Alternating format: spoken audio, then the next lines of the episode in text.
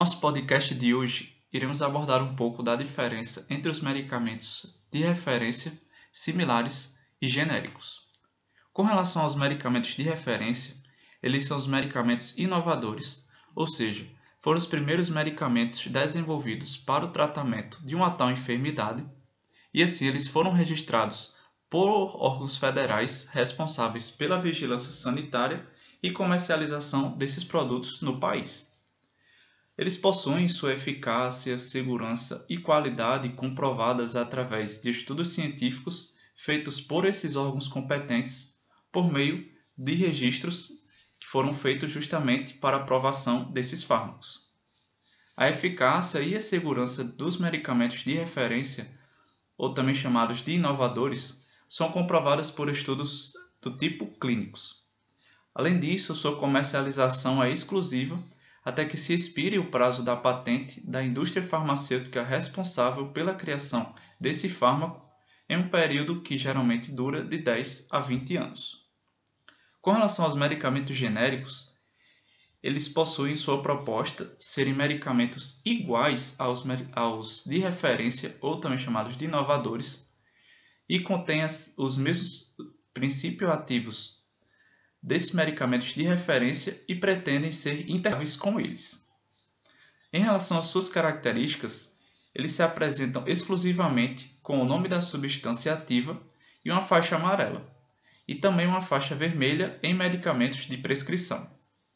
Eles apresentam a mesma concentração, forma farmacêutica, via de administração, posologia e indicação terapêutica dos medicamentos de referência.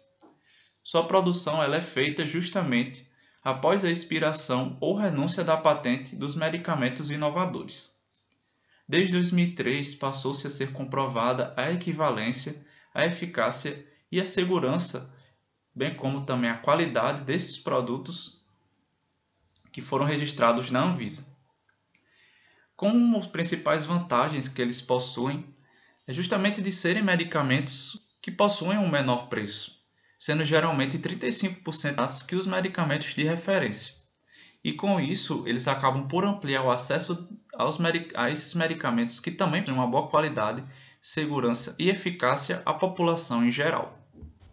Falando agora do medicamento similar, os medicamentos similares são aqueles que contêm o mesmo ou os mesmos princípios ativos, apresentando a mesma concentração, forma farmacêutica, via de administração, posologia e indicação terapêutica. Equivalente ao medicamento referência já não visa, podendo diferir somente em características relativas ao tamanho, forma do produto, prazo de validade, embalagem, rotulagem, recipiente e veículo. Devendo sempre ser identificado por nome comercial, marca. Todos os medicamentos precisam comprovar junto à Anvisa sua eficácia, segurança, através de estudos de bioequivalência com o que deu origem, o de referência. Além disso, a intercambiabilidade de medicamentos trata-se da indicação da possibilidade de substituição de um medicamento prescrito pelo profissional da saúde por outro genérico ou similar, contando que esteja na lista de medicamentos similares intercambiáveis disponibilizados pela Anvisa. Assim, permite uma segurança na substituição do medicamento. Somente ocorre se houver um estudo de bioequivalência, bioinserção e ou equivalência terapêutica entre as partes. Assim, Nenhum similar poderá ser intercambiável com outro similar.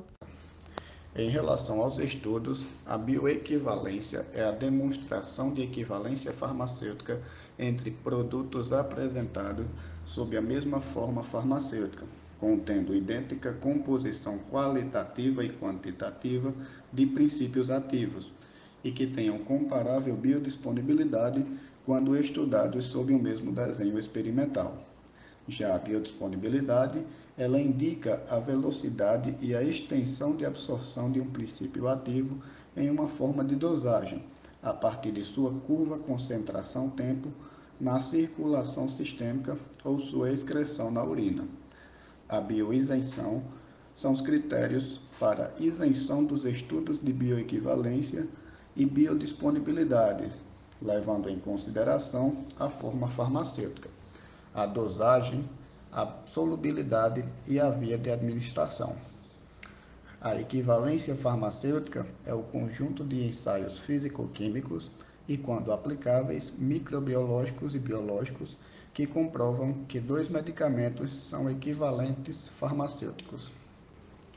No Brasil, a lei atual número 9787 de 10 de fevereiro de 1999, conhecida como Lei dos Genéricos, ela altera a lei 6360 de 23 de setembro de 1976, a qual dispõe sobre vigilância sanitária, estabelece o medicamento genérico e dispõe sobre a utilização de nomes genéricos e outras providências.